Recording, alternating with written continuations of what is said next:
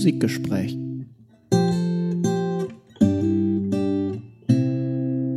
Herzlich willkommen zu einem neuen Musikgespräch, ihr da draußen in einer neuen Staffel, Staffel 2020, 2021. Oh mein Gott. Richtig. Uns gibt es dann schon fast zwei Jahre. Wirklich? Ja. Ja, hallo Scene erstmal. Hallo Daniel. Schön, schönen guten Tag. Schön, dass wir uns äh, wieder sehen. Wir sind ja ähm, solo unterwegs gewesen im Sommer. Genau. Und ähm, ich habe eine Anfrage bekommen, Scene, eine, eine, eine Anfrage von einer Bekannten, Ja. äh, die mich ähm, ganz nervös äh, angeschrieben hat äh, per WhatsApp, ob das denn zwischen uns noch alles okay wäre oder äh, warum wir denn jetzt nicht, dass es, ob es denn, ob es inhaltliche Differenzen gibt, dass wir jetzt Solo-Scheiben rausbringen. Wir benennen diesen Podcast jetzt auch um in, Musikmonologe. Genau. Und das fand ich ganz süß, dass ähm, die Dame mir geschrieben hat und gesagt hat, ähm, ähm, ja, geht's euch gut oder warum macht ihr jetzt Solo? Und da habe ich gesagt, nein, so alle großen Bands machen halt auch mal eine Soloscheibe. Ja. Hat Wobei das jetzt ja gar nicht eine Ja. Soloscheibe war, sondern wir waren einfach im Urlaub Ja. und haben die Urlaubszeit überbrückt. Ja, na klar. Ja, Sin, wir haben einige Veränderungen für diese Staffel, die wir vielleicht kurz benennen wollen oder beziehungsweise Neuerungen, ja, Gimmicks. Auf jeden Fall. Und ähm, für die dann, das können wir ja kurz sagen und danach ähm, stellen wir ja auch erstmal vor, über was wir heute reden. Und wir haben heute auch noch einen Gast dabei. Aber Sim, erzähl Gast. mal, was gibt es denn Neues? Was hast du denn, was, was machen wir denn Neues? Oh, was machen wir Neues? Wenn ihr auf unserer Homepage seid oder auch irgendwie über den, den Podcast-Anbieter eures Vertrauens uns hört, dann habt ihr es vielleicht schon gesehen. Wir haben ein neues Logo. Ja, ganz Yeah, professionelles Logo. Ein richtiges Logo, Musikgespräch. Richtig. Und was auch sehr spannend ist, äh, wir werden unterstützt neuerdings auch vom Transkriptverlag. Yeah, Und- danke Transkript. Liebe Dank- Grüße an euch. Liebe Grüße an Transkript ähm, und werden auch im Zuge dessen heute ein Transkriptbuch vorstellen, aber dazu später mehr. Genau, wir haben uns zudem für diese Staffel ein paar neue Kategorien überlegt. Das werdet ihr dann im Laufe der Staffel hören. Da gibt's dann die entsprechenden Einspieler zu. Und wir sind, glaube ich, noch auf ein paar mehr Plattformen verfügbar als vorher. Also sucht Korrekt. uns mal, wir waren ja vorher schon so bei vielen Podcast-Plattformen zu hören und jetzt bei eben noch ein paar mehr. Bei ein paar Plattformen, von denen ich vorher überhaupt nicht wusste, dass es die gibt, aber ich habe mich da mal schlau gemacht. Und, Richtig, also äh, der- ihr könnt es jetzt fast überall hören. Der, der, der Weg zur ruhmreichen Karriere nimmt immer weitere Formen an. ja. Aber schön Underground, immer über die kleinen Plattformen. ja, ja, richtig, ja. Wie Spotify und Apple Podcasts. Underground, kleine Plattformen, ist ein, ist ein gutes Stichwort, eine gute Überleitung. Über was reden wir heute? Wir haben die Sendung heute, unsere erste Sendung für, das, für die neue Saison, Songwriting genannt. Genau. Und wir haben uns dazu einen hochkarätigen Gast eingeladen. Korrekt? Sie macht Musik seitdem sie 16 Jahre alt ist. Seit 2016 ist sie überwiegend solo auf den Bühnen Deutschlands und Nordeuropas unterwegs. 2019, letztes Jahr, kam ihr aktuelles Album Besser, wenn der Kopf nicht hängt, raus. Damit schaffte sie es auf die Longlist des Preises der deutschen Schallplattenkritik. 2019 gewann sie außerdem den im deutschen Liedermacherkreis renommierten Preis Heuschrecke und wir freuen uns sehr, dass sie heute da ist. Zugeschaltet aus Dänemark ist Franziska Günther. Hallo Franzi. Hallo ihr beiden, schön, dass ich dabei sein kann. Ja, schön, dass du dabei bist. Hallo Franzi. Ja, ger gerne, gerne. Hallo Daniel. Bei dir alles gut? Du bist äh, in der Nähe der Ostsee, habe ich mir sagen lassen. Ja, ich bin sehr in der Nähe der Ostsee. Sie, vielleicht rauscht die sogar euch ins Mikro hinein. Heute ist ein sehr stürmischer Tag hier auf Bornholm, aber äh, wunderschöne Aussicht. Ich bin ein Ja, bisschen ja, da neidisch. kann man- Ja, Ja, da kann man tatsächlich ähm, äh, gute Lieder schreiben. Das machen wir hier auch die Woche. Sehr gut. unsere Aussicht ist so mittel, aber das nur so am Rande. Für Berliner Verhältnisse noch ganz okay.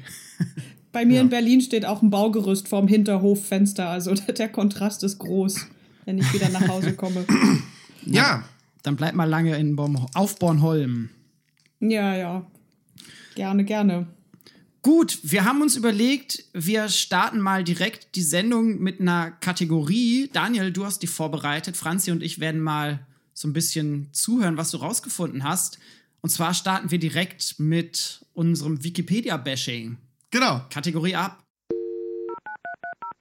Was sagt Wikipedia dazu?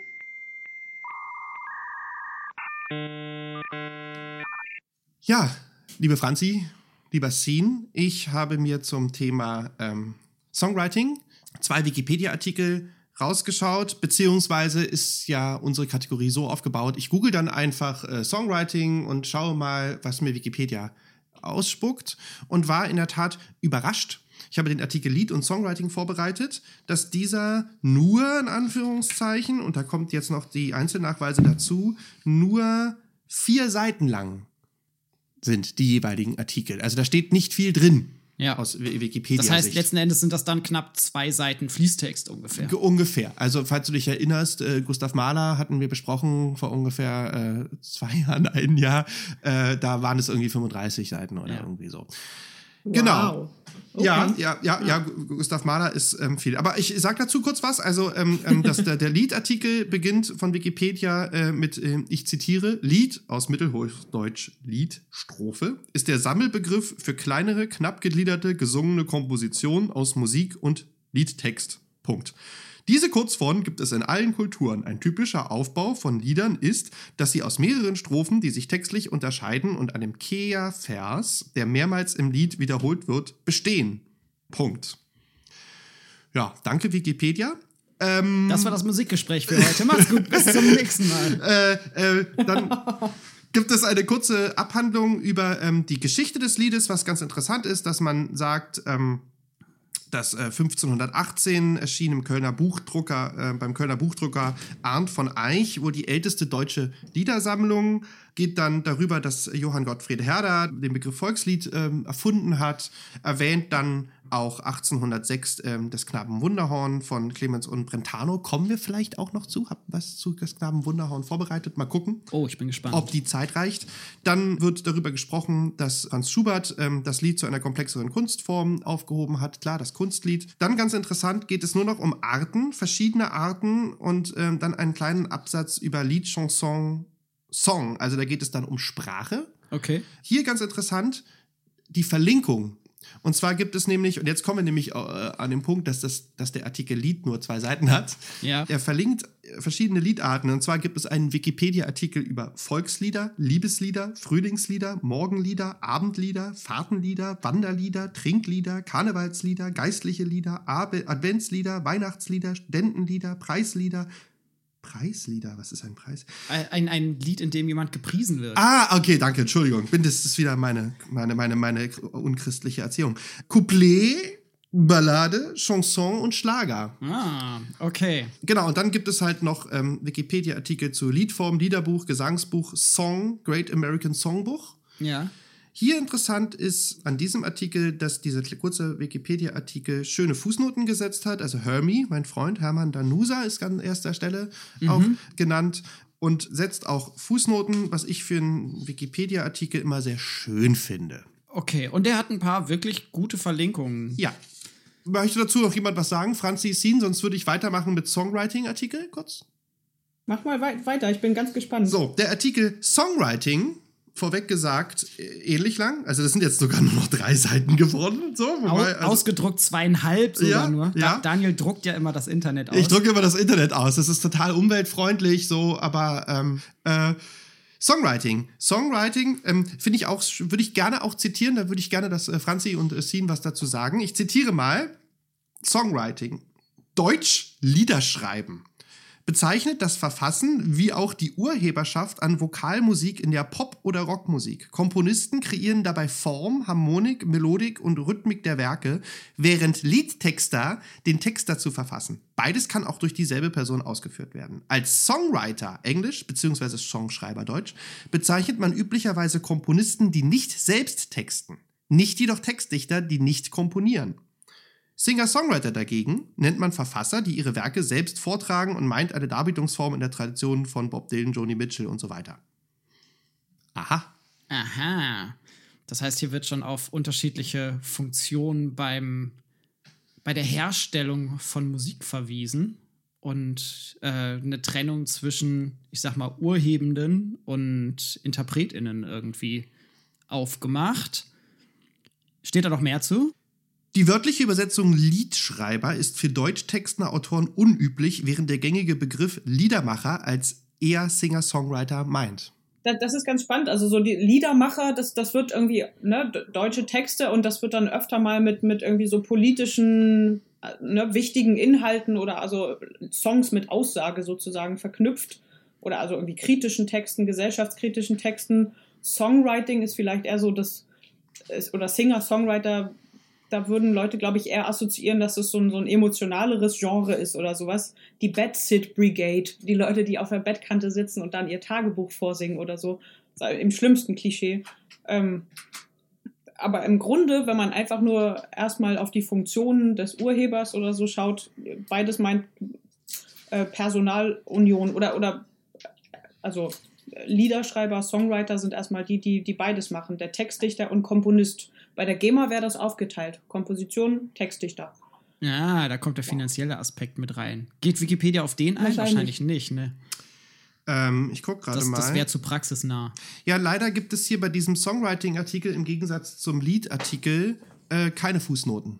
Sie Okay. haben hier nur einige Literaturhinweise, aber sonst ähm, setzt, die leider keine, setzt der leider keine Fuß. Ist wenigstens irgendwie verlinkt, sowas wie, wie Komponist oder Singer-Songwriter oder Nein, so? leider auch nicht. Ganz interessant an diesem Artikel ist, dass er noch zwei kurze Song-Elemente und Produktion vorstellt, aber wirklich sehr, sehr, sehr, sehr kurz. Also da geht es wirklich nur darum, dass er kurz beschreibt, dass ein Songwriting eigene Methoden hat, deren Fassausdrücke, äh, also mit Fachausdrücken arbeitet und eine Komposition besteht sozusagen aus Lick, Riff, Break, Fill, Stop und Hookline und soll dazu dienen, den Wiedererkennungswert beim Zuhörer zu erhöhen. Bei der Produktion von Songwriting geht er interessanterweise auf die Hookline ein nochmal. Okay. Da schreibt er ein bisschen mehr und schreibt hier auch nochmal, wo wir gerade von der GEMA reden, die Komposition im urheberrechtlichen Sinne besteht in der Melodiestimme, schreibt er. Und als Hookline ähm, bezeichnet man dann sozusagen ähm, die musikalische Prägnanz. Also das ist, ne, also Hookline, soll ich es kurz erklären? Oder Äh, gerne. möchte jemand anders das erklären? Erklär du, du bist gerade in Fahrt. Okay, da geht es darum, textlich die Hauptaussage des Liedes sozusagen und diesen Wiedererkennungswert zu geben. Also die Hookline ist quasi meist, nicht immer, das Schlüsselwort des Refrains und taucht dann halt irgendwie möglicherweise auch äh, in der, ähm, also ist der Name des Liedes. Das ist- oft. Das ist der Haken, der hängen bleibt. Das ist das, was hängen bleibt. Genau. Der Haken. Also irgendwie, weiß ich nicht. Reinhard May schreibt über den Wolken und singt dann über den Wolken und ähm, nennt das Stück über den Wolken. Das ist die Hookline. Kreativ. Ja, Ja, oder, oder sowas wie Blowing in the Wind oder sowas. Genau. Das ist irgendwie Ja. Bob Mega. Dylan, ne? Der kommt immer Ja. mal wieder. The Ja. answer, my friend, is blowing in the wind. Genau. Und dann, ja, Hookline ist, glaube ich, das klingt immer so, das klingt so, na, so kommerziell irgendwie, ne? Das ist eine gute Hook. Das ist so irgendwie, als, als würde man das machen, um möglichst viel Erfolg zu kriegen oder so. Also es muss halt irgendwie, so ein Lied soll beim Hörer irgendwie hängen bleiben. Dar darauf Wenn gehen man wir darauf später noch beim ein. Schreiben, dann muss man auf die Hook ein, eingehen, ja. Ja. Du, brauchst eine gute Hook. Du brauchst etwas, was hängen bleibt. Ich, ich, ich habe da vorher nie drüber nachgedacht, dass Hook einfach Haken heißt. Aber das ist der Haken, das, was hängen du hast bleibt. nie darüber gedacht. Warum heißt denn Captain Hook Captain Hook? Ja, in dem, in dem Kontext war es mir klar. Ah, okay. ja, ja, ich wollte schon. Das ist wie, wie, wie beim Angeln oder so, ne? Hm? Möglichst viele Fische anlocken. möglichst viele Fische anlocken. Aber dann ja, müsste es ja so Köder funktional heißen gedacht und nicht vom, Haken. nicht vom schönen Lied her. Das stimmt. Genau, es gibt aber auch so Bands, die ich ganz lustig finde. Es gibt eine, eine schwedische Punkband zum Beispiel, die bewusst auf Hooklines verzichtet. Also Ja. die immer die Titel so nennt, wie nicht im Refrain stattfindet, aber trotzdem der Titel irgendwo im Text vorkommt. Ja. Aber du musst ihn halt quasi suchen. Ja, und es gibt ganz viel Musik, die ohne solche Hooks funktioniert. Ne? also wenn ich an irgendwie Trackmusik Ja, denke, die mehr oder weniger ohne Hooks auskommen oder Absolut. sogenannte klassische Musik ist jetzt auch nicht unbedingt dafür bekannt, dass sie so hooklastig ist. Nee. Also, naja, Naja, du, du hast ein, Kopfthema vielleicht, das man als Hook bezeichnen könnte, aber auch dieses, Das die Motive und die Verarbeitung und so weiter entspricht nicht dem, was wir irgendwie nicht wirklich. Also das ist auch bezeichnen schwer, schwer zu vergleichen. So, Ja, aber, aber, super schwer zu vergleichen. Also wäre mal, gibt es bestimmt ein Buch drüber? Wenn nicht, liebe Zuhörerinnen, schreibt ein Buch über den Vergleich. Thema, vergleicht doch mal Melodie für Elise im Kontext von äh, Hooklines von Bob Dylan. Das wäre doch mal was, oder? Gute Hookline Aufgabe. versus Leitmotiv. Da, Ja, genau. da, da winkt eine Masterarbeit. Auf jeden Fall, mindestens. So, Gut. Ähm, ich, wir schließen die Kategorie.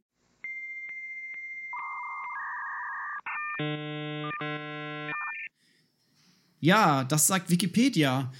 Ich fand den ersten Artikel, den Liedartikel, der scheint eigentlich ganz gut, trotz der Kürze oder vielleicht gerade wegen der Kürze und den Verweisen. Der zweite hat ein bisschen. Ja, na, der Liedartikel ist eine schöne, schöne Plattform, um sich weiter durchzucrollen und bietet halt, also, na klar, ne, Herder, Schubert, äh, Brentano, aber das sind, das ist natürlich auch, da, auch, auch da bildet Wikipedia, Wikipedia einen Kanon, Ja, so, aber so what, also finde ich, finde ich, kann man, kann man so stehen lassen. gut. Wikipedia vorbei. Ja. Wir gehen ein bisschen auf Historie ein, wobei ich da gar nicht so super viel zu sagen möchte, sondern dann auch ziemlich schnell äh, Richtung Ästhetik und Narrativen des, um das Songwriting herum darauf zukommen möchte. Was ich mir vor allem irgendwie gefragt habe, was steckt denn noch hinter diesem Begriff Songwriting und wovon kann man es abgrenzen, wenn wir es jetzt mal nicht als irgendwie eine Art Genre sehen. Wir haben gerade äh, schon drüber gesprochen, was für Musik vielleicht auch existiert, die komponiert ist, die jetzt aber nicht so in dieses Songwriting-Narrativ fällt. Und ich glaube, wichtig, vielleicht fast sogar profan, ist es festzuhalten, dass äh, hinter diesem Songwriting-Begriff natürlich auch steht, dass wir wissen, wer die UrheberInnen von Musik sind. Das heißt, wir gehen davon aus, da ist eine Person, die diesen Song irgendwie geschrieben hat.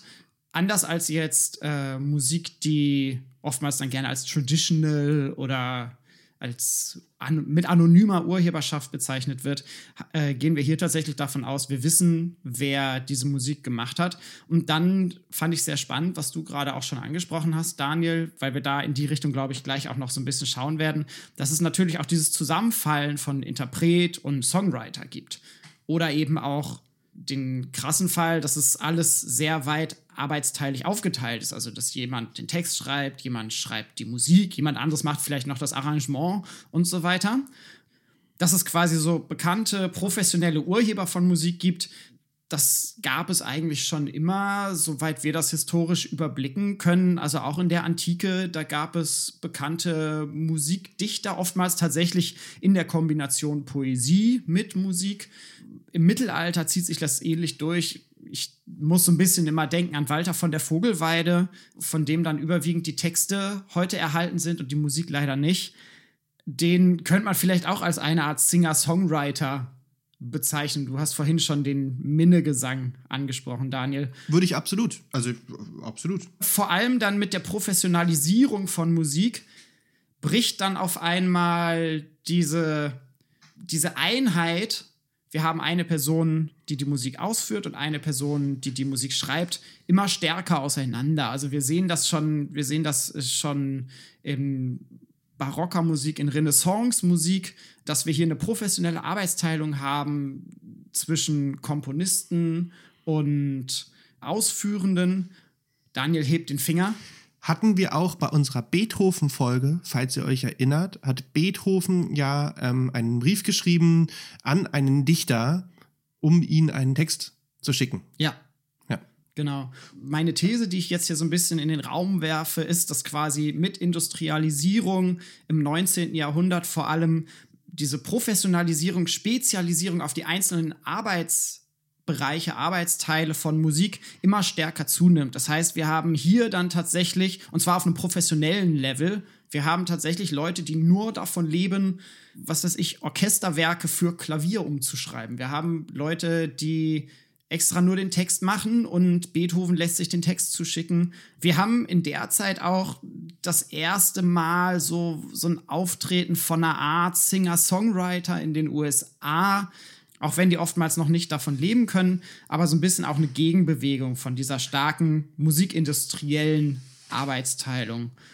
Wenn wir dann ins 20. Jahrhundert gehen, dann erlebt hier tatsächlich die, das Songwriting, also die Spezialisierung auf Lieder, nachsingbare Lieder, äh, vor allem in den USA besonders an Bedeutung. Stichwort Tin Pan Alley werfe ich mal rein. Ähm, hier wird tatsächlich professionell quasi am Fließband Musik geschrieben Songs geschrieben, Texte geschrieben, arrangiert für unterschiedliche Stücke, geschaut, wer kann dieses Lied gut singen und äh, dann wird ins Studio gegangen und man spielt die Sachen ein. Alles auf einem sehr hohen professionellen Niveau. Wie gesagt, sehr stark arbeitsteilig aufgeteilt. Und erst ab den 1950ern gibt es eine Tendenz dahingehend, dass diese Arbeitsteilung so ein bisschen aufgegeben wird, dass wieder mehr geschaut wird, dass Interpret und Songwriter die gleiche Person sind. Das hängt, äh, so würde Peter Wicke das vielleicht erklären, auch damit zusammen, dass kurz zuvor das Tonband erfunden wurde und Tonbänder sich dann in den 50ern in den Studios etablierten. Und das Schöne am Tonband, anders als zur Schallplatte, auf die früher die direkte Matrize war, von der dann neue Schallplatten kopiert werden konnten, konnte man das Tonband einfach überspielen. Das heißt, du hattest quasi keinen Materialverschleiß. Du konntest an irgendeiner Stelle anhalten, dort wieder neu einsetzen. Und das verbilligte, das Wort gibt es gar nicht, ne? Reduzieren vielleicht? Das, das reduzierte die Kosten für. für Gibt es kein Wort, ne? Verbilligt ist so. Aber verbilligen finde ich eigentlich schön. Ja, es hat eher so eine negative. Erzähl weiter. Ja. Das macht auf jeden Fall die ganze Musikproduktion deutlich günstiger und erlaubte dementsprechend auch, dass Amateure sich es leisten konnten, ins Studio zu gehen, aufzunehmen. Studios und Produktionsfirmen nahmen auch das Risiko auf sich, Amateure vor das Mikrofon zu lassen, weil sie wussten, okay, ich kann auf ein und demselben Tonband mache ich einfach zehn Takes und den besten nehmen wir. Vorher hättest du dafür dann zehnmal dein, deine Schallplattenmatrize bespielen müssen und jedes Mal eine neue genommen und die dann jedes Mal weggeworfen, was sehr teuer gewesen wäre. Und wir haben dann in den 50ern Leute wie Ray Charles, Chuck Berry, äh, Elvis Presley zu weiten Teilen, Buddy Holly, die vielfach ihre Lieder selbst geschrieben haben und selber auch aufgeführt haben. Das Ganze wird in den 60ern dann, ich sag mal, nach England rübergetragen und hier etabliert sich dann im Rahmen der British Invasion eben auch die Tradition, dass die Leute, die die Songs interpretieren, auch selber schreiben, jedoch oftmals hier, anders als in den 50ern, in einem Gruppenkontext. Also wir haben den klassischen Bandkontext, sei es jetzt bei den Beatles oder bei den Rolling Stones, dass mehrere Leute auf der Bühne stehen und die sind auch für, die, für den Kompositionsprozess verantwortlich. Daniel hebt wieder den Finger. Ja, das habe ich jetzt so gelernt in den endlosen Zoom-Konferenzen, dass man einen Finger hebt, das ist äh, besser. Also bei Zoom macht man das immer ja, elektronisch. Ich weiß. Kurzer Einwurf von mir, interessant, kurzer Fun-Fact Beatles und Stones Beatles äh, ein bisschen anders, Stones auf jeden Fall, kommen auch, wie viele aus der British Invasion, aus diesem Skiffle Revival, Folk Revival ähm, Kontext. Also ja. sowohl die Beatles als auch die Stones haben zum Beispiel angefangen ja auch als Coverband. Also ja. in den ersten auf den ersten Alben, also eigentlich bis auf Out of Our Heads, glaube ich, 65, sind immer noch äh, sehr, sehr viele Lieder nicht zum Beispiel von Jagger Richards geschrieben, jetzt in dem Fall. Und da kommen dann so die ersten Songs dann von, von den jeweiligen Interpreten. Also das hat sich auch erst entwickelt. Ne? Genau, also es ist eine Entwicklung Fall. von, wir machen Musik hin zu, wir schreiben unsere Lieder selber. Ja, bei den Beatles sieht man das auch von Album zu Album wird es ja. quasi immer weniger an gecoverten Sachen und genau. immer mehr Eigenkompositionen, bis genau. dann, ich glaube 65 war es das erste Album, Help, wo dann nur noch Eigenkompositionen drauf waren. Korrigiert mich, wenn es falsch ist. Weißt du das, Franzi? Nee, du bist der Beatles-Profi, äh, also von uns beiden zumindest. Ähm, okay. Ähm, mir fällt gerade ein, so, so in, den, in, in genau der Zeit, auch in Amerika und sowas, gibt es dann ne, so Leute wie Bob Dylan, Neil Young, Joni Mitchell und ein paar Leute in Kalifornien auch oder in Nashville wahrscheinlich schon die ganze Zeit über, die, die dann, gut, Nashville ist auch mehr so, so ein Tin Pan Alley-Ding, aber für, für Country und, und dann andere Genres aber dann in Kalifornien vor allem sind ganz viele Songwriter unterwegs, die eben ihre eigenen Texte schreiben und spielen und dann irgendwie so listisch auch auftreten. Ja. Das finde ich auch sehr spannend. Vielleicht hättest du es auch gleich noch erzählt. Äh, genau, also wir haben hier ne, so ein bisschen dieses, dieses Folk-Revival. Äh, interessanterweise ja aber auch mit, mit einer anderen Ästhetik, also Folkmusik, die ja oftmals auch versucht, an so einen, an so einen klassischen, traditionellen Kanon anzuknüpfen. Ne? Und davon lösen sich dann ja mhm. Äh, Leute wie Bob Dylan, die sagen, ja, was soll ich die ganzen Traditionals spielen? Ich spiele meine eigenen Sachen. Kurze Frage in die Runde, ja. Franzi und Zin.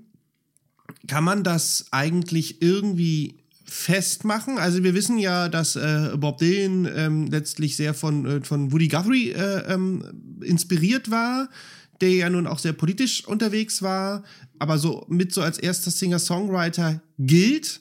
Also wir reden da auch von den späten 50ern schon eigentlich. Ne? Und ähm, danach die, diese nächste, Ja, genau. Nächste Welle, Simon Garfunkel auch sehr früh dabei, Mhm. wird oft unterschätzt. Ich glaube, das müsste schon 63 gewesen sein, erst das Album. Das weiß so. ich nicht, wann das erste Ja? war.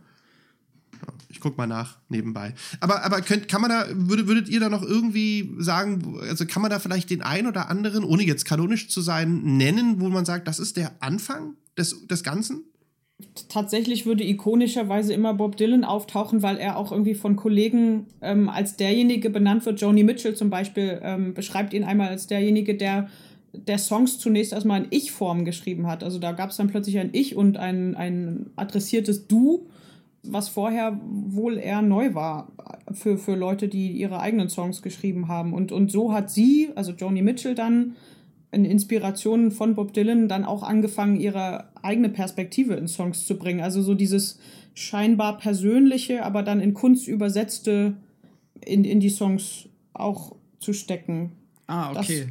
Ist das, was mir, was, was mir einfällt. Aber dann kann man natürlich wahnsinnig viele Namen nennen, auch irgendwie Crosby, Stills, Nash und Young. Also die haben da ja auch in, in Kollektiven dann zusammengearbeitet. Aber ich, ich, ich glaube, es kommt immer ein bisschen darauf an, mit welcher Musik man groß geworden ist und dann würde man, würde man diese Leute nennen. Cat Stevens zum Beispiel hat auch eigene Songs geschrieben, auch sehr früh. Ja. Wobei T for the Tiller Man, also ne, Ist schon ist verhältnismäßig schon spät. relativ spät. Ja. Ähm, ganz kurz, Das stimmt auch. Wednesday Morning 3 a.m. 64, Bob Dylan, äh, also von Simon and Garfunkel zum Beispiel, Bob Dylan Solo äh, ist äh, 62 oder 63. Ähm, also Erstes Soloalbum. erstes Soloalbum. Bob Dylan titelt Bob Dylan. Also der Titel von dem Song heißt. Selbst benannt. Genau. Der Und ist oft so das Debütalbum, ne? Ja, Der eigene der Name. Klassiker. 62, genau. Dann kommt The Freewheeling Bob Dylan, dann kommt Nashville Skyline und ich würde jetzt persönlich den großen Durchbruch eher 64 mit The Times They Are a Changin' Ja. sagen. So. Und dann wurde es ja dann auch schon plötzlich, dann war ja 65 dann der große Break mit äh, Bring It All Back Home. So. Wobei dann die Frage ist, ob man es tatsächlich an den Alben festmacht. Hat er vorher ein paar Singles gehabt? Also die 50er Na klar. Jahre standen ja noch gar nicht so sehr in so einer Albentradition, sondern eher in einer Single-Tradition. Weiß nicht, ob da vorher irgendwie noch was kam. Und die Folk-Bewegung lebte ja auch äh, stark vom, vom Live-Spiel, ne? Das darf man auch nicht unterschätzen bei sowas. Also Anfang 60er. Anfang 60er. Sagen wir Anfang 60er, ungefähr parallel zur British Invasion gibt es diese Folk-Bewegung. Interessant, beides irgendwie Sachen, die man bis heute noch kennt, Ja. die immer noch im Radio laufen. Immer noch leben. Ein paar wichtige Akteure leben immer noch. Beides tatsächlich auf so einer Songwriting-Basis tatsächlich. Ich habe mir mal so ein bisschen angeschaut, wie denn, wie denn die Ästhetik von solchen Songwriting, Singer-Songwriter äh, Musiken aussieht und habe versucht, so ein paar Narrative nachzuvollziehen. Da, Franzi, bist du, glaube ich, auch wieder die Spezialistin für. Also ich habe mir hier aufgeschrieben, Song versus Sound. Also die Idee beim Singer-Songwriting, beim Singer-Songwriter ist, dass der Song als solches irgendwie eine Entität ist, die im Vordergrund steht, vordergründiger als aufwendige Soundgestaltung. Wie siehst du das, Franzi? Ja, das würden, würden viele so sagen, dass das quasi, also dass ein guter Song funktionieren muss, wenn, wenn jemand irgendwie am Lagerfeuer sitzt und mit einer Gitarre das Ding irgendwie begleitet und der Song ist trotzdem erkennbar. Ja, Ähm, es gibt allerdings als heutzutage wahrscheinlich auch Songwriter, die äh, so, so mit elektronischem Equipment und, und Drum Machine und, und was man da alles zusammenbasteln kann, sich auch ihre Songs äh, zusammenbauen, die dann vielleicht ein bisschen repetitiver sind oder so mit einer Loopstation oder so. ja, Also äh, vielleicht äh, Sound wür- würde ich nicht ausschließen, dann ist es trotzdem äh, songbasiert, aber tatsächlich der, der Song funktioniert so, so als so eine, so eine ätherische Einheit irgendwie erstmal ja, unabhängig vielleicht von, von dem, wie es dann am Ende klingend funktioniert. ja, Und Stimme ist natürlich wichtig, ne? Also ja, ganz Gesang. wichtig. Äh, Ganz wichtig. Ja, Interessant auch bei, bei Leuten wie Bob Dylan, die ja eigentlich eine ganz eigene Gesangsästhetik nochmal erfunden haben, ne? Ich weiß nicht, ob der das bewusst gemacht hat, aber ja. Das ist ja mehr so ein Deklamieren. Ja, aber er löst sich auf jeden Fall. kann Also man machen. er ist jetzt nicht vergleichbar mit einem Frank Sinatra oder sowas, Nein. was die Stimme angeht. Und trotzdem haben beide einen unglaublichen Wiedererkennungswert und unglaublich viel Erfolg und Ja. man Das würde. stimmt, Bob Dylan ist kein Crooner. Nee, Nicht wirklich. gar nicht. Ich höre beide gerne übrigens. Sowohl Ja. Frankie als auch Bobby. Ja, Ja. geht beides gut. Kommt auf die Stimmung drauf an. Äh, äh, genau diese, dieser Aspekt von Stimme, ne? Also die die Wiedererkennung oder der, der Wiedererkennungswert der Stimme ist halt, glaube ich, auch sehr, sehr zentral bei, also bei dem Genre Singer-Songwriter beispielsweise, dass einfach diese Stimme und die Person damit identifizierbar ist. Und dann hat derjenige vielleicht auch noch Musik und Text ähm, dazu beigesteuert. Glaube ich auch sehr zentral. Ja, ich werfe mal das Stichwort Authentizität in dem Kontext in den Raum. Würdest du behaupten, Franzi, dass durch dieses Zusammenspiel, wir haben eine Person, die schreibt und performt den Song, singt vielleicht sogar über sich selber und eigene Erfahrungen. Würdest du sagen, dass dadurch vielleicht sogar Authentizität geschaffen wird, stärker geschaffen wird, als wenn wir eine Arbeitsteilung haben? Eine Person schreibt den Song, die nächste Person äh, schreibt den Text und eine dritte Person performt den Song? Also wa- wahrscheinlich, wenn ein guter Interpret da steht, dann muss der einen Song genauso transportieren, als wäre es seine eigene Geschichte. Ne? Aber Ja. Ich, ich glaube schon, wenn, wenn, wenn, also wenn man Authentizität als so einen Authentifizierungsprozess in der Performance äh, sich anschaut, also etwas, was entsteht, wenn ein Singer-Songwriter gerade performt, Ja. sein, scheinbar seine Geschichte erzählt oder, oder zumindest irgendwie äh, den, den, den Eindruck erweckt, dass das gerade was irgendwie so aus seiner Seele kommt oder so. Und, und der Zuhörer selber gleichzeitig was hineinlesen kann aus seinem eigenen Leben oder sich, sich damit identifiziert. In dem Moment entsteht, glaube ich, so etwas wie Authentizität ein Stück weit mehr, als wenn man vielleicht jetzt Lady Gaga vor sich tanzen sieht. Ja. Wobei die ja auch sehr, sehr viele Songs selber schreibt. Oder Dolly Parton zum Beispiel. Die sieht jetzt erstmal nicht mega authentisch aus, aber die hat sehr viele Lieder selbst geschrieben und Ja. auch für andere Leute. Ja. Ich habe da viele Beispiele. Ich könnte da sehr viel zu sagen. Vielleicht würde das den Rahmen jetzt sprengen. Aber ähm, nur kurz, um das mal einzuwerfen, sieht man ja auch zum Beispiel, also ich war jetzt jüngst bei Klaus Hoffmann singt Brell im, im, im, im bei jeder Vernunft vor Corona. Klaus hat das Ganze dann natürlich, also er hat dazu sozusagen eine Geschichte erzählt. Er hat eine Geschichte über sich erzählt, wie, wie er zu Brell steht, also wie Brell seine Geschichte erzählt. Also es war quasi Ja. eine Art Bühnenprogramm, ne? Ja. die, er, die er daraus gemacht hat. Hat aber nur Brell-Lieder gesungen. Wobei Brell zum Beispiel ne, wo wir jetzt vom Singer-Songwriter reden, das ja immer so gemacht hat, dass er ja auch, dass Brell ja quasi ein, Jacques Brell immer ein Narrativ hat, was er erzählt. Also es kommen immer alte Freundinnen, Frauen, Jojo zum Beispiel kommt immer, immer vor, ähm, Liebhaberinnen. Also er erzählt letztlich immer, immer die Geschichte von sich, von Jackie, die Ja. sich halt auch durch die Alben, also natürlich mit Ausnahmen, die sich aber durch die Alben quasi wie ein roter Faden seiner Geschichte auch ziehen. Ne? So dass wenn man sich mehrere Sachen von ihm anschaut oder seine Entwicklung Genau. über die Zeit, da, das, da werden auch Zusammenhänge erkennbar, Verweise. Anderes Beispiel, und dann bin Ja. ich still, ist zum Beispiel, ich hatte auch noch die Ehre, äh, Aznavour live zu sehen. Ja. Der zum Beispiel dann aber bei so Liedern wie La Bohème Mhm. fängt er an zu Schauspielern. Also da, das ist halt völlig klar und er begibt sich auch in diese Rolle. Dann steht dieser alte Mann da und während er La Bohème singt von diesem Atelier, fängt er an, fiktiv Bilder zu malen. Also er be begibt sich quasi von Aznavour in die Rolle des Bohemien, um dieses Lied quasi ja schon fast zu performen. Also, Ja. ne, also da gibt es schon Unterschiede. Ja. Ja, also es ist auch, glaube ich, klug, ähm, also selbst wenn man die, dieses authentische Genre Singer-Songwriter bedienen möchte, dass man so eine Bühnenpersona hat. Also es gibt bei, bei vielen Songwriting-Kreisen und Workshops und so immer diesen Hinweis, das Publikum ist nicht ein Therapeut.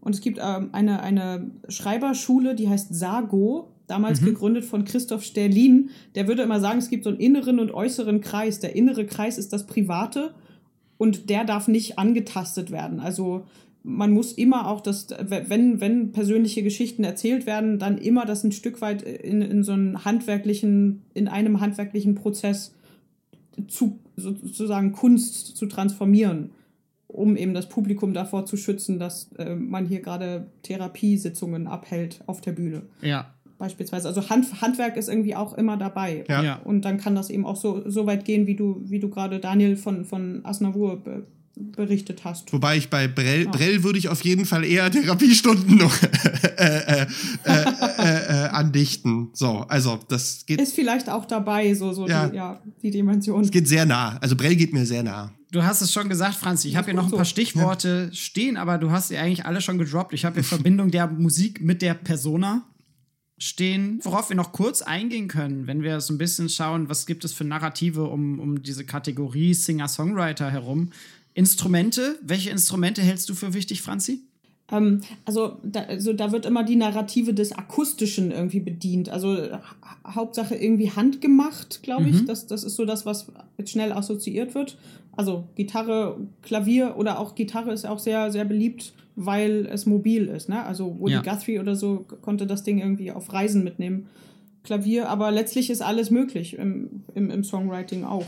Also Ja. ich schließt es per, per se nicht aus. So ein Genre ist ja nicht irgendwie an, an Musik festgeknüpft, sondern ist auch immer so ein Assoziationsfeld. Das stimmt. Simon Frith sagt, Aber geht- Genre ist ein Loose Agreement. Sehr gut, Simon. Grüße. Ja, läuft.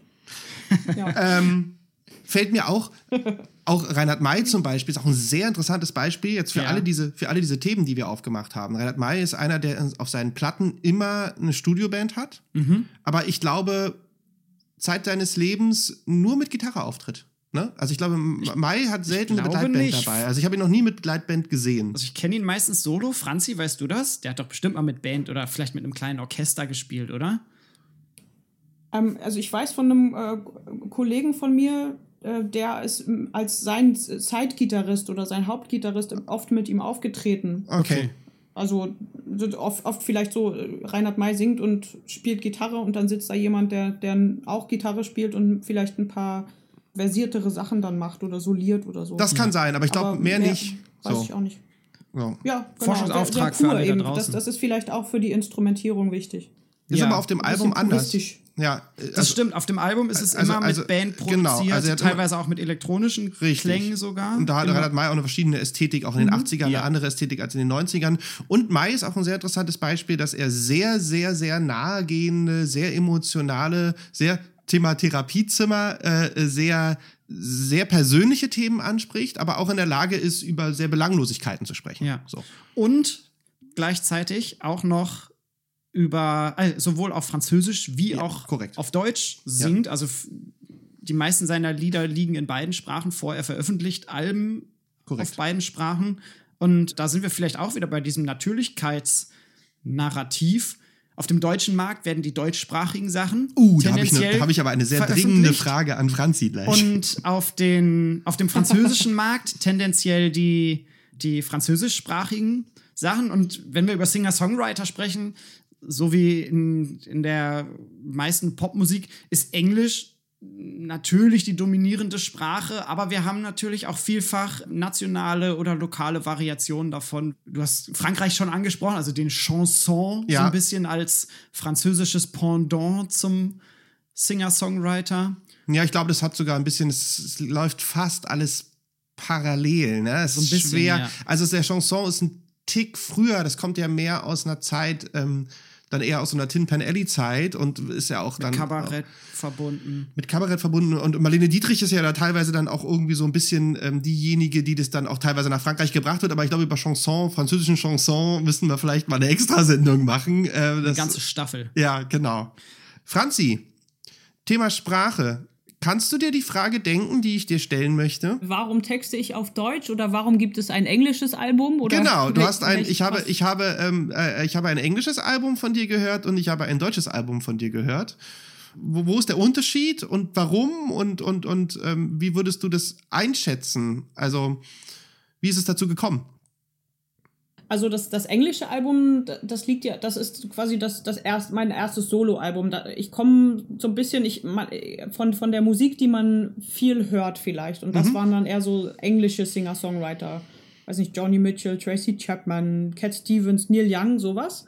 Und dann, dann ist man auch in einem, in dem sprachlichen Universum erstmal unterwegs. Und gleichzeitig habe ich auch nach dem Abi ein Jahr in, in Dänemark gelebt und, und arbeite auch immer noch mit, mit so Künstlern aus, aus Island und, und Dänemark und so weiter zusammen, sodass das, das Englische einfach so eine, so eine gute Schnittmenge war.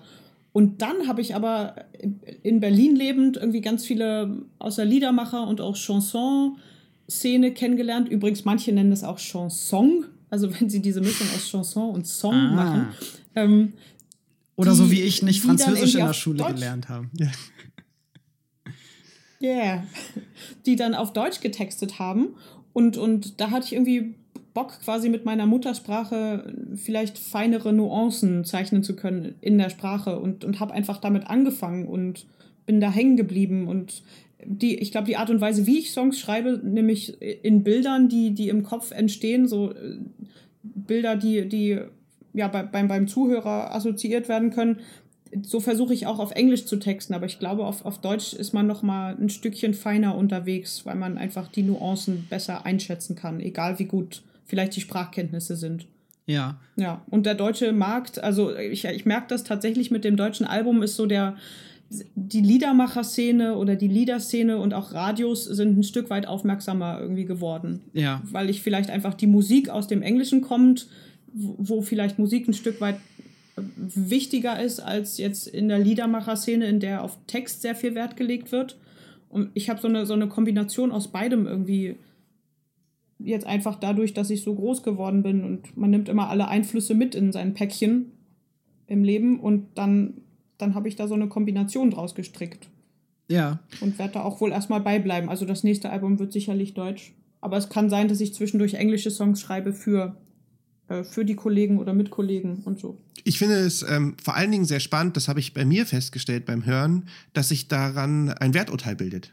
Ne? Man hört die Musik anders. Man hört die Musik anders und auch, weil wir über die Stimme geredet haben, Stimme ist halt auch ein unglaubliches Wertkriterium. Äh, und auch die Phonetik dessen. Also es ist ganz lustig, weil ich habe mich mal laufen lassen und meine beiden Kinder sind immer so ein bisschen der sind der Scharfrichter in, in der, in der Casa Siebert.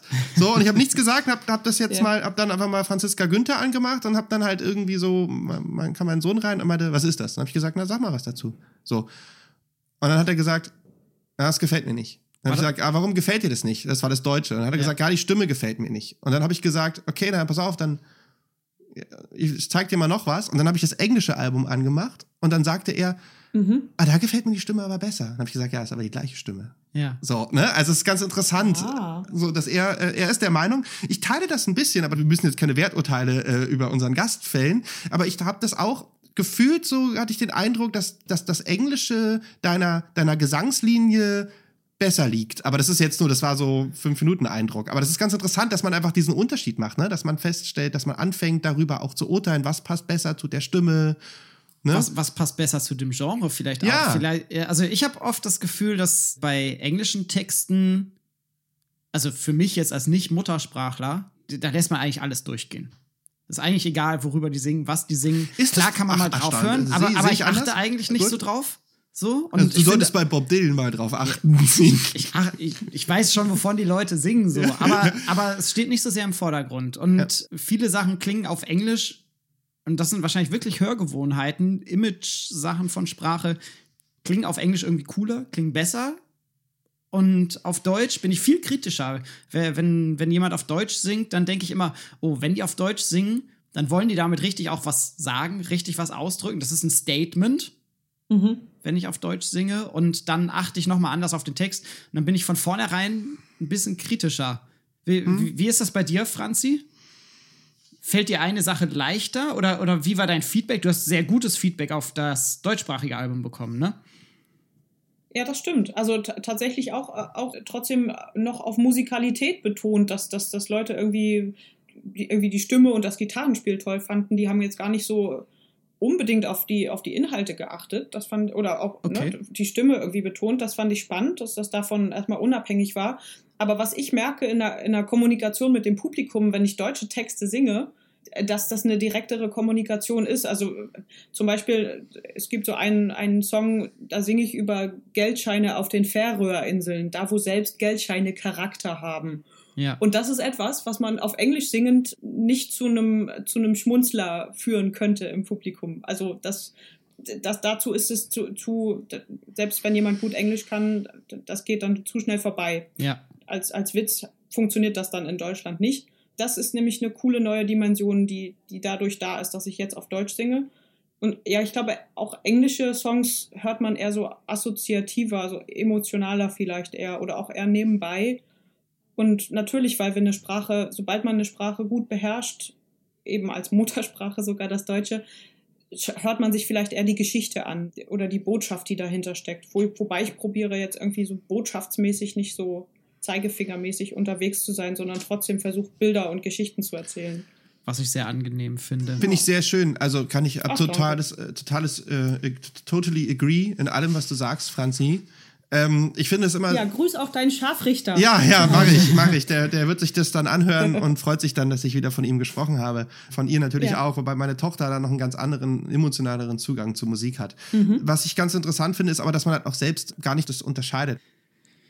Wir haben über vieles jetzt gesprochen. Möchtest du dem noch was hinzufügen, Franzi? Was jetzt Ästhetik, Narrative angeht? Okay. Franzi sagt nein, dann würde ich jetzt so ein bisschen Richtung Literatur mal blicken und, Die neue Kategorie einführen? und die neue Kategorie einführen. Kategorie ab. Ich bin gespannt. Sponsorenecke. Sponsorenecke ziehen. Wir haben mit freundlicher Unterstützung des Transkriptverlag ein Buch zugeschickt bekommen. Zwei sogar, nämlich in doppelter Ausführung. Einmal für Daniel, einmal für mich. Vielen Dank nochmal. Und zwar äh, ein etwas älteres Buch, was aber sehr schön ähm, zu diesem Thema passt. Also ein bisschen älter, es ist von 2015, ungefähr so alt wie mein Buch, um Eigenwerbung, auch im Transkriptverlag erschienen. Und zwar von Volkmar Kramatz, Warum Hits Hits werden, Erfolgsfaktoren der Popmusik. 2014 sehe ich gerade. Aha. Und ich möchte euch dieses Buch jetzt ein bisschen näher bringen von Volkmar Kramatz. Gerne, Daniel. Ich habe reingelesen, habe mich damit auseinandergesetzt. Du hast sehr intensiv reingelesen. Man sieht hier diese Post-its, man sieht, ich habe gearbeitet. Hört Ja. ihr Post-its hören? Ja. So klingt das, wenn man analog arbeitet. Ja. Also ich, ich war total froh, dass wir dieses Buch ausgewählt haben. Also, das war ja unser Wunschbuch für diese Sendung. Ja, mehr oder weniger. Ja, wir arbeiten ja damit, kooperieren mit Transkript, ja. Genau. Ich fand, es war ein fettes Buch im Hinblick auf mehrere Sachen. Das darfst du vielleicht genauer erläutern, warum das ein fettes Buch ist. Ja, erstmal kurz zu Volkmar Kramatz. Ist ein sehr bekannter äh, Musikwissenschaftler, arbeitet in Bonn, ist schon ein etwas äh, älteres Semester, das ist nicht despektierlich gemeint, aber er kommt so aus dieser 68er-Generation, ist auch selber Musiker, gibt das auch an und arbeitet sehr viel auch mit empirischen Studien, arbeitet sehr viel äh, mit Studenten und Studentinnen und mit Schülerinnen und Schülern, ähm, macht viele, viel Forschung dort, sehr an der Lehre interessiert, schreibt aber auch viele Bücher, ist auch im Radio zu hören, ist jetzt nicht der prägendste Gast äh, im Bereich der Gesellschaft für Popularmusik, ähm, ist durchaus bekannt, aber ist jetzt, ist jetzt nicht so. Ist kein Peter Wicke oder so. Nee, nee, ist jetzt nicht an, nicht an allervorderster Front, hat aber sehr viel, sehr viel Fachwissen und sehr viel Erfahrung auch Ja. auf verschiedener Ebene. Und er hat das Buch Warum Hits Hits äh, werden geschrieben. Und zwar ist es eine Untersuchung erfolgreicher Songs und exemplarischer Eigenproduktion. Also es ist eine, es ist ein empirisches Buch. Ja. Es ist fett, wie, wie Scene äh, sagt, weil es hat knapp 400 Seiten, Ja. was auch für den Transkriptverlag ein sehr gro großer Umfang ist. Ja.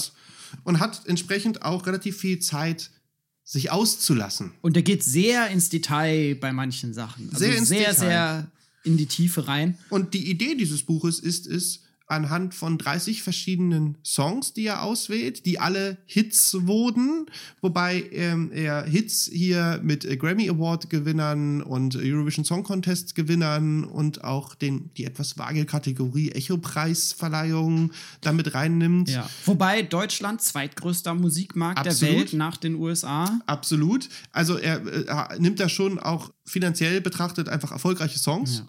Und Und wir sprechen hier wirklich von, also wirklich Von sehr, sehr erfolgreichen sehr, sehr Sachen. erfolgreichen Sachen. Ne? Also es ist, weiß Ja. ich, Coldplay, Viva la Vida, Genau. Adele, Eminem, Rihanna, also wirklich große Namen. DJ Ötzi ja, mit ein Stern. So wie ein Stern, der deinen Namen Ich brauche trägt. das Buch. Ja, du brauchst das Buch?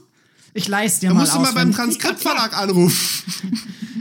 Ja, das mache Ja. ich. ich leihe es dir aus, wenn du in Berlin bist. Sehr gut. Jedenfalls, warum Hits Hits werden, Erfolgsfaktoren für Franziska Günther, jetzt rezensiert von Daniel Siebert. Kannst du dir merken. Also, grundsätzlich möchte ich anfangen, also was ganz interessant ist, ist, dass äh, Volkmar Kramertz am Anfang seines Buches die Symbiose zwischen Musik und äh, Vermarktung sehr stark in den Vordergrund stellt. Ja. Und auch hier in einer sehr schönen Tradition, angefangen von Adorno über Peter Wicke bis hin zu ähm, weiteren Protagonisten, Susanne Wieners zum Beispiel, einfach auch ja eine gewisse Form der Kapitalismuskritik, so muss man das wohl nennen, äh, äh, mit, mit, mit einfließen lässt. Ja. Und auch an, an einer Stelle oder gleich am Anfang würde ich gerne etwas zitieren. Bitte, Daniel blättert. Ihr hört vielleicht Ja. das, die, die Seiten im Hintergrund. Und zwar geht es erstmal grundsätzlich darum, dass zum Beispiel heißt hier ein Kapitel oder ein Unterkapitel musikalische Elemente als Grundlage für eine Erfolgsanalyse. Dass er da ein bisschen dafür plädiert und so funktioniert dieses Buch nämlich auch, dass er musikalische Elemente in den Vordergrund stellt. Also das, wie hast du es genannt, das non-musikalische Scene? Oder wie schreibt er das? das, das non-musikalische. Ich glaube, er spricht von musikalischen und non-musikalischen. Er spricht von non-musikalischen. Non-musikalische Elemente, ja. Genau, also die musikalischen Elemente stehen bei ihm im Vordergrund und um das vorweg zu sagen, was Volkmar Kramertz macht, ist, er macht eine sehr, sehr große Metaebene auf. Also Ja. es ist ein Buch im Buch im Buch. Ich glaube, das meinst du auch mit Fett. Ja, Ich möchte ganz kurz eine Sache zitieren. bitte. Aus Seite 38, die gesellschaftliche Kraft erfolgreicher Popmusik. Zitat. Dass die Bewegung um und mit Popmusik niemals ernsthaft eine Keimzelle von zielgerichteten politischen Bewegungen mit konkret ausformulierten politischen oder gar militärischen Forderungen wurde, liegt wohl auch an der zu keinem Zeitpunkt beendeten und daher immer ungemein intensiven Verflechtung mit den kapitalistischen Praktiken und Ansichten, eingebracht durch die Hersteller und Vertreiber der Tonträger, die Plattenfirmen und ihre Marketingbüros. Selbst wenn auf der Bühne oder im Studio lautstark Revolution und Aufstand verkündet wurde, wurden doch die Songs auf den schwarzen Scheiben unverändert in der gleichen Art und Weise wie zuvor in den Handel gebracht und dort zu den marktüblichen Preisen abgesetzt.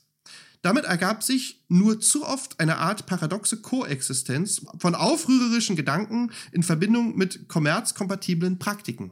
Das bedeutet, solange Rage Against the Machine nur auf der Bühne und im ästhetischen Fuck you, I won't do what you tell me singt, ist das gestattet. Aber sobald sie versuchen, das in politische Aktion gezielt umzusetzen, werden die Plattenfirmen, und die sind ja beim Major-Labels gesigned, werden die Plattenfirmen sie fallen lassen, weil dann müssen sie ja theoretisch die Major-Labels, die sie vertreiben, als erstes angreifen. Also Kramatz ist da sehr vorsichtig, aber letztlich schwingt das halt so ein bisschen mit. Ich finde das aber sehr interessant, weil das ist letztlich auch ein nie aufzulösender Konflikt in dieser ganzen Geschichte. Ja, das ist auch äh, ein, ein, ein Paradoxon im, im Singer-Songwriter-Genre, wenn du Authentizität quasi als, als Markenkern verm also vermarktest, als Narrative, dann, dann beißt sich das ja sozusagen schon in genau diesem Moment. Also du kannst nicht authentisch und vom Mainstream una- unabhängig sein und dich genau als, als solcher dann, dann vermarkten. Aber da ist immer ein, eine Paradoxie dabei. Ja. Absolut. Er geht dann weiter und macht sehr, sehr, also es gibt jetzt zum Beispiel auch ein Kapitel für dich, Franzi, Anleitungen zum erfolgreichen Songwriting, Endlich! Endlich! wobei er hier auch lustigerweise in erster Linie andere Bücher vorstellt. Ne? Also Ja. es ist immer, immer eine Meta-Analyse, einen wahnsinnig spannenden Literaturteil auch drin. Sehr viel. sehr viel. Da geht er auch in die Geschichte, also da geht er bis in die 20er Jahre des 20. Jahrhunderts, was es eigentlich für Anleitungen gibt und wer was wie wo schreibt. Ja. Und er geht da sehr, sehr, sehr detailliert vor. Also ich kann das mal ganz kurz nennen, weil das dann sozusagen auch dann seine Parameter-Auswertungen seiner erfolgreicher Songs sind, also seine Kategorien, die er aufstellt. Ja. Er redet über Struktur, er redet über Harmonik, er redet über Rhythmik, er redet über Melonik, er redet über das Arrangement, er redet über die non-musikalischen Elemente und über die Texte. Ja. Und da geht er, wie gesagt, sehr detailliert drauf ein und schreibt auch vor, was es quasi, was ist so der Status quo? Also er geht ja ganz detailliert hin und sagt, ja, weiß ich nicht, ähm, wie viele Dur-Akkorde sind auf der ersten Zählzeit oder wie viele Songs äh, starten mit Melodievorhalt und wann findet der Akkordwechsel statt auf der ersten, dritten oder auf der vierten Zählzeit. Also er geht da sehr, sehr stark auch wirklich ins musikalische Detail und hat dann, wir sind jetzt schon auf Seite 159, also die Hälfte des Buches sozusagen, oder ein bisschen weniger, ist quasi dieser Teil, wo er diese Parameter und die Geschichte der Parameter vorstellt, Genau. um jetzt anhand von 30 Songs diese Parameter zu testen. Und zwar geht er wirklich jedes Lied durch und stellt immer am Ende dieses Parameters eine Hypothese auf und schreibt dann zum Beispiel bei der Auswertung macht er die Einhaltung von vier Taktelementen und wertet dann halt seine 30 Songs aus, hat eine Grafik dann vorbereitet, wo drin steht die Einhaltung von vier Takteinheiten und dann heißt es konsequente vier Takteinheiten 63 Prozent, konsequent aber Prägestempel 37 Prozent. Und mit Prägestempel meint er einzelne eingeschobene Takte. Das Genau. heißt aber, die Grundform geht trotzdem von so Viertakteinheiten aus, nicht von drei- oder fünftakteinheiten oder so, sondern tendenziell Viertakteinheiten. Gelegentliche Viertakteinheiten 0%, keine Viertakteinheiten auch 0% und stellt dann die Hypothese auf, ich zitiere, die Strukturierung in Viertakteinheiten erscheint für einen erfolgreichen Popsong unbedingt erforderlich und damit invariabel zu sein. Ob allerdings durch Prägestempel diese klare Ordnung aufgebrochen, erweitert oder verkürzt wird, ist untergeordnet bei jedem Stück variabel freigestellt. Zitat Ende. Und so geht er immer weiter die ganzen Hypothesen durch. Also da geht es dann um die Wechsel der Harmonik. Ne? Auf eins, was ich jetzt schon gesagt habe, auf eins eines Taktes waren 100% haben da die Harmonikwechsel gemacht. Auch auf drei des Taktes nur 40%, Wechsel auf anderen Seiten, zehn Seiten 10%. Und er arbeitet dann diese ganzen Sachen durch. Was, was ganz interessant ist, ist zum Beispiel Anzahl der Gesangsinterpreten. Solisten männlich 57%, Solisten weiblich 60%. Duo männlich-weiblich 13%, Solist plus Chor 33%. Also bei seinen 30 Songs haben in der Tat 50-50 Männlein und Weiblein gesungen.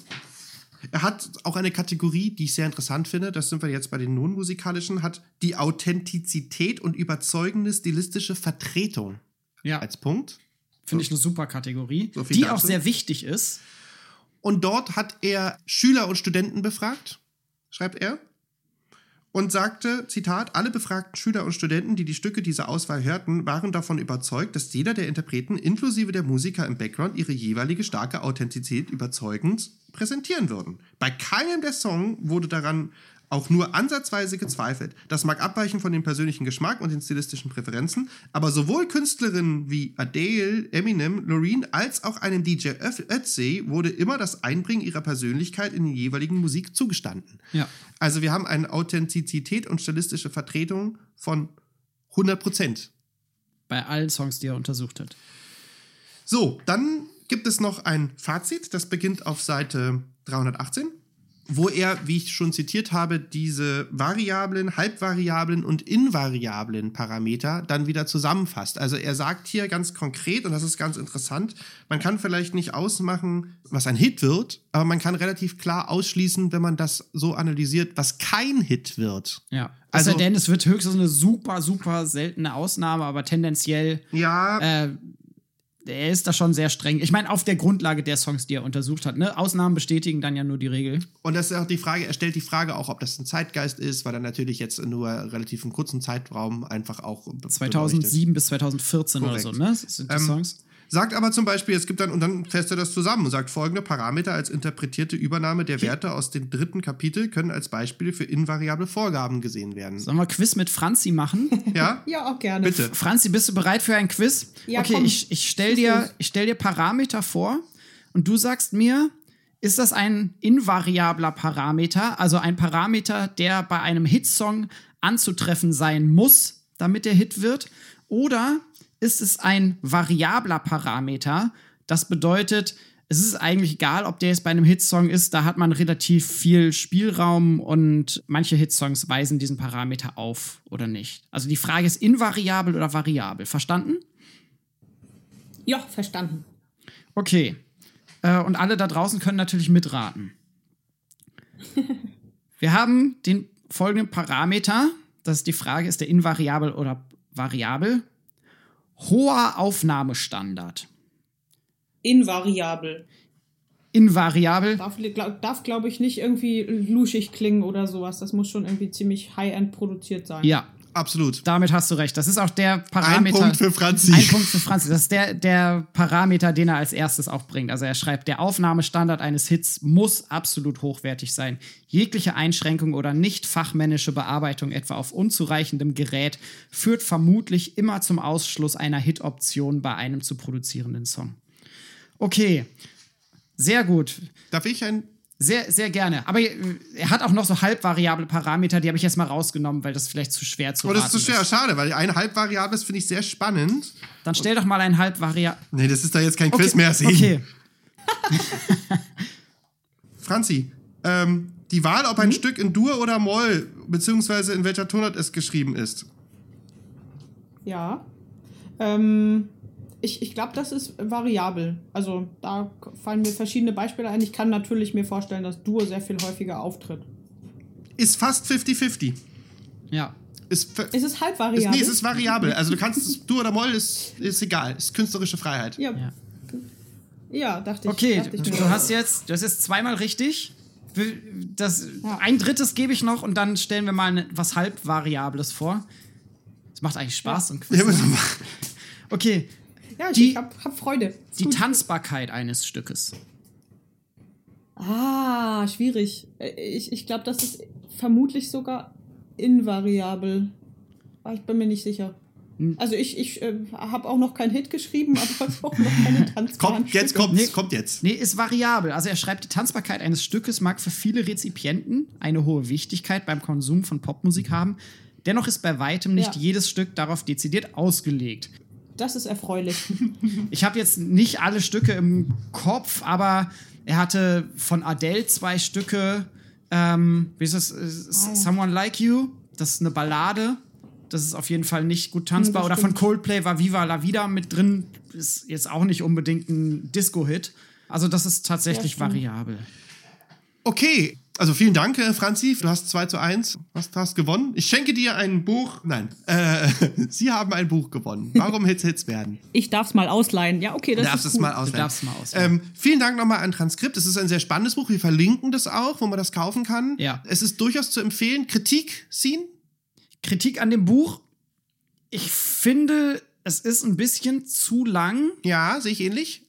Und was ich sagen muss, am Ende hat er ja noch mal diesen aber das, das liegt auch an, an der Fachrichtung, aus der ich komme. Aber am Ende hat er noch mal, er schreibt das hier, eigene Experimente und Untersuchungen, wo er so ein bisschen systematisch wird, MRT-Untersuchungen macht zu Musik, selber quasi eigene Musiksamples erstellt und schaut, wie Parameter dann bei den Leuten ankommen. Er macht da, glaube ich, auch wieder Experimente mit Studierenden überwiegend. Äh, das finde ich, äh, ist für seine Grundaussage eigentlich beinahe irrelevant. Finde ich auch, äh, um jetzt, also jetzt rein vom Leseverhalten ist auch so, hätte ich es auch darauf reduziert. Fällt so ein bisschen raus. Hätte ich so ein bisschen darauf reduziert, weil der Anfang ist halt stark und das ist so ein bisschen so, das hätte man vielleicht als, als Einzelveröffentlichung machen können. Ja. Ähm, überblättert man. Meine Kritik ist noch eine etwas andere. Also ich finde ganz interessant, ähm, dass er keinen wirklichen Vergleich zur E-Musik aufmacht, wie er das nennt, also zum klassischen Musiker und er so ein bisschen, ohne dass jetzt wirklich to the point, also ist jetzt kein Adorno oder so, aber es schwingt so ein bisschen mit, der Popmusiker möchte Geld verdienen, aber der Cellist, der sitzt da aus Spaß und ist eigentlich total der Musiknerd und möchte göttliches nur Medium. ist göttliches Medium, ne? Also das ist so ein bisschen und und und da fehlt mir halt so ein bisschen auch der Vergleich zu zur E-Musik, weil wenn wir jetzt an Asia denken, Ja, äh, die letztes Grü- Jahr da war. Liebe Grüße, herzlichen Glückwunsch zu deinem Kind, Asia, wenn du uns zuhörst, hast du selbst in die Öffentlichkeit gebracht. Aber Asia zum Beispiel als Solo-Saxophonistin und Franziska jetzt als Singer-Songwriterin Ja. würden sich wahrscheinlich, wenn wir sie jetzt hier an einen Tisch setzen würden, was den Erfolg und die Popularität und die Idee dessen, was dahinter steht, also aus Liebe zur Musik etwas zu tun, aber natürlich auch merkantil zu denken, wahrscheinlich gar nicht so wahnsinnig viel unterscheiden. Nö, wahrscheinlich nicht. So würde ich jetzt mal so sagen. Beides coole Socken, deswegen holen wir die in unsere Sendung. Korrekt. Oh. Darf ich noch ein Fun Fact da Ja, na klar. Gerne. Sehr gerne. Aber Die, die Frau vorne auf dem Cover, die kam mir bekannt vor. Es ist Donata Kramatz. Das ist es seine Tochter. Ähm, auch eine, eine Songwriterin, ist seine Tochter, genau. Die macht bei so einem Duo. Du, du kennst Donata? Äh, Ich, ich habe sie einmal live gesehen, noch in einer anderen Konstellation. Mittlerweile hat sie ein Duo mit ihrem Partner, das heißt No Soyo. Und die machen so, so elektronische Drum, aber Ah, auch, die äh, kenn ich, glaub ich, auch, ja. Ja, cooles Zeug. Ja. Cool. Okay, Kategorie geschlossen. Nee, noch ein Fun Fact. Bitte noch ein Fun Fact. Das nennt er, das nennt Volkmar Kramers auch hinten im Buch. Seine zwei Kater heißen wie? John und Paul. Oh, Damit schließen wir die Sehr Kategorie.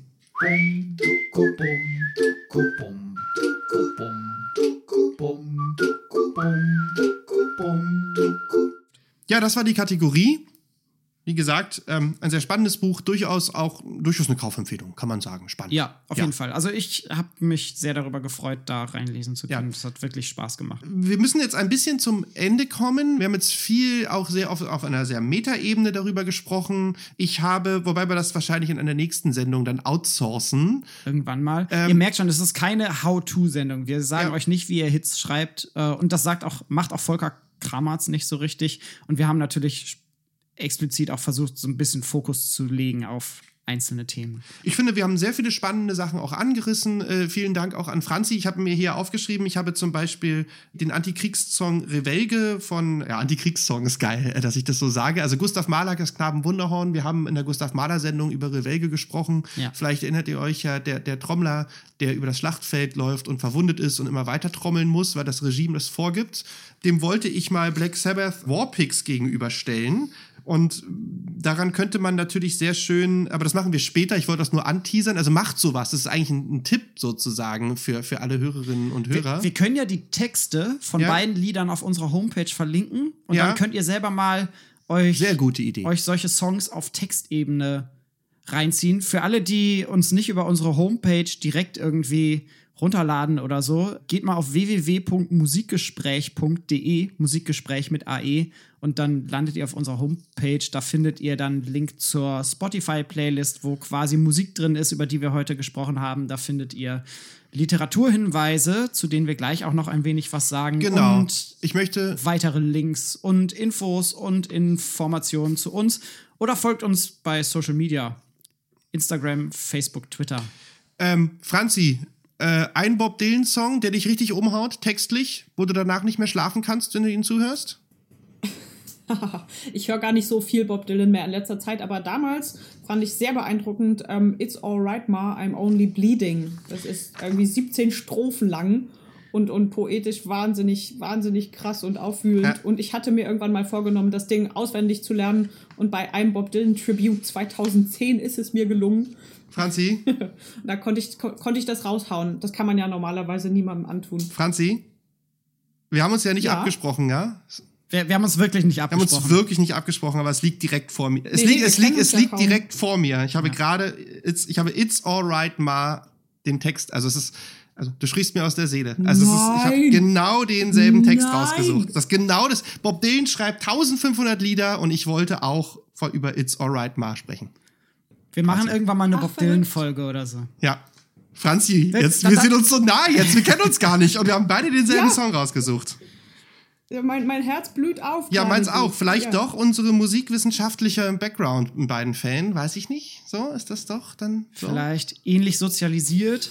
I don't know. Aber ich wollte auch, also It's Alright Ma geht mir halt auch wahnsinnig unter der Haut. Also das kann ich in der Form, da brauchen wir eine eigene Sendung machen. Wir machen mal eine Sendung über, Ja, über Ja. Liedtexte. Okay, cool. Das war auch der Wunsch von, von einem Hörer, der Ja. uns das geschrieben hat. Ja. Wir machen das mal diese Staffel vielleicht. Aber wir stellen ein paar Sachen rein. Also Ja. wie gesagt, das ist, das ist ganz interessant. Auch, auch sowas wie, wie hat sich so ein, ne, wie hat sich so ein Antikriegssong verändert? Singt Black Sabbath anders auch im Punkt Authentizität? Weil der Text bei Gustav Mahler ist ja von Brentano. Ähm, also da kann man viele Sachen auch dran rumspielen, aber rumspielen müsst ihr dann selbst. So, Ja. Wir geben euch nur den Weg vor. Oder zumindest eine Weg, eine Wegidee. ja. Literatur-Scene. Und dann kommen wir zum zum, Ende. Abschluss möchte ich noch ein ganz bisschen Literatur vorstellen, wobei ich halt so ein bisschen geschaut habe, was gibt es denn an wissenschaftlicher Literatur zu Songwriting, Singer-Songwriter. Und das ist gar nicht so unglaublich viel. Also es gibt natürlich so ein paar Lexika und so weiter, die versuchen dann zu einzelnen Stichworten immer ein bisschen Background zu geben. Es gibt sehr, sehr viel aus dem, ich sag mal, populärwissenschaftlichen Bereich oder so eine Art Handbücher. So schreibt man einen Song. Musikwissenschaftlich, und wir begreifen uns ja nach wie vor als musikwissenschaftlichen Podcast, gibt es da gar nicht so viel. Ich habe jetzt tatsächlich dann ein bisschen stärker auf dieses Thema Singer-Songwriter geschaut, weil es dort ein wenig Literatur gibt und ich stelle jetzt einfach mal eine Handvoll Bücher vor. Wir verlinken euch die auf der Homepage und dann runden wir damit die Sendung ab, würde ich sagen. Also ich habe mir zum Beispiel angeschaut von Dave DiMartino Singer-Songwriters, Untertitel Pop Music's Performer Composers from A to 7. 1994 erschienen und ist populärwissenschaftlich von Billboard Books, bekannt sind die Billboard Charts in den USA, herausgegeben. Und er listet quasi bekannte Singer-Songwriter auf und äh, gibt so ein paar Background-Informationen. Kann man sich mal anschaffen, wobei ich sagen würde, heutzutage leistet Wikipedia wahrscheinlich ähnliches oder vielleicht sogar teilweise bessere Dienste. Was ich dann wieder. 94 ist relativ alt auch. 94 ne? ist relativ ja. alt, ja. Ja. Was ich sehr spannend finde, bisschen neuer von 2000, auch populärwissenschaftlich, aber deutlich wissenschaftlicher von Mike Reed, Major to Minor, The Rise and Fall of the Songwriter. Der Mike Reed selber war Radio-DJ bei BBC One in England, hat dementsprechend sehr gute Sachkenntnis und viele Kontakte, die er auf die er immer wieder eingeht. Er hat deswegen natürlich auch Zugriff auf Leute, kann die interviewen, legt viel Wert auf das Songwriting und auf so klassische Narrative, konzentriert sich allerdings auf die USA und UK und stellt aber, und das finde ich ja immer ganz schön, er stellt eine These auf. Und zwar stellt er die These auf, deswegen heißt dann auch der Untertitel The Rise and Fall of the Songwriter. Er stellt die These auf, dass zum Ende hin des 20. Jahrhunderts die Bedeutung von Songwritern abnimmt zugunsten eines Bedeutungsgewinns von Produzenten und Produzentinnen. Und äh, er sagt hier, dass Sound immer stärker an Bedeutung gewinnt. Lass ich mal einfach so stehen, ist seine These. Lässt sich ganz gut lesen. Lässt sich wirklich gut lesen. Wie gesagt, aber auch populärwissenschaftlich. Und dann habe ich endlich mal ein wissenschaftliches Buch, was sich damit auseinandersetzt, von Isabel Mark und Stuart Green herausgegeben, The Singer-Songwriter in Europe. Paradigms, Politics and Place ist der Untertitel, 2016 erschienen.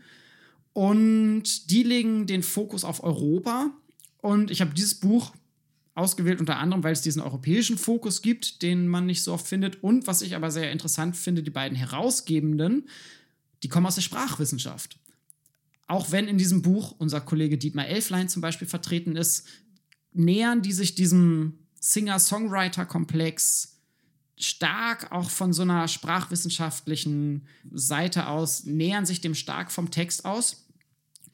Lässt sich aber auch ganz gut lesen und äh, die einzelnen Artikel da drin, also ist halt ne klassischer Herausgeberband, die einzelnen Artikel da drin, die greifen schon auch aktuelle wissenschaftliche Narrative auf. Also geht es teilweise irgendwie um Gender, dann geht es ein bisschen um Race, dann geht es so ein bisschen um eine Kritik der Geschichte und den klassischen Narrativen. Schaut euch das mal an. Und ansonsten, wenn man wir haben es auch schon angesprochen, wenn man mal so ein bisschen gucken möchte, was gibt es denn noch außer die großen englischsprachigen Sachen von Peter Hawkins, ein Buch Chanson, The French Singer-Songwriter, 2000 erschienen, legt halt dann den Fokus auf Frankreich und Chanson, fast schon kanonisch, äh, wenn es um internationale Chanson-Literatur geht. Und eine Sache, die erstaunlicherweise, und deswegen habe ich es dann auch gewählt, fast zeitgleich zu dem Buch von Volkmar Kramarz erschienen ist, nämlich 2015, eine englischsprachige Veröffentlichung, populärwissenschaftlich auch wiederum, aber ich erinnere mich, dass damals, das war so zum Abschluss meines Masters, dass das so ein bisschen Furore gemacht hat in der Szene.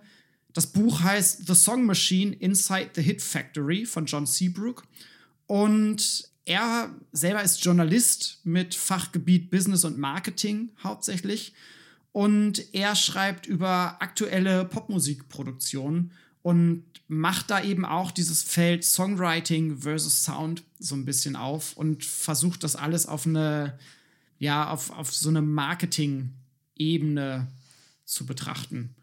Ich erinnere mich, dass das damals so ein bisschen diskutiert wurde, auch seine Herangehensweise, lässt sich aber auch gut lesen und ist quasi die ähnliche Frage, die Volkmar Kramatz auch stellt, aber ganz, ganz anders gelöst. Viel, viel qualitativer gearbeitet und halt eben stark auf die USA konzentriert.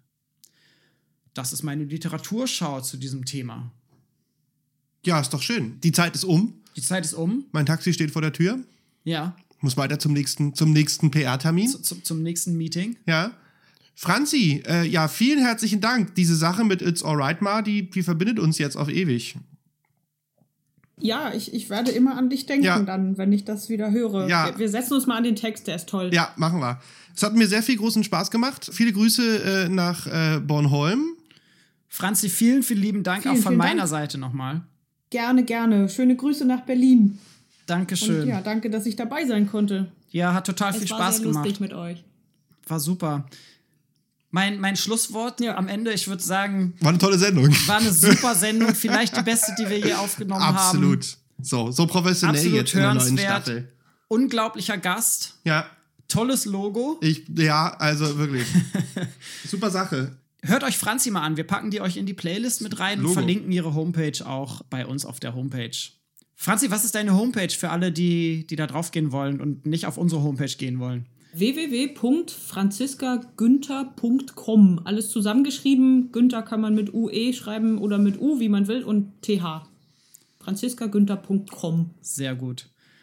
In diesem Sinne, Ja. macht's mal gut, Danke, ihr da danke. draußen. Tschüss an alle. Das war das Musikgespräch. Tschüss.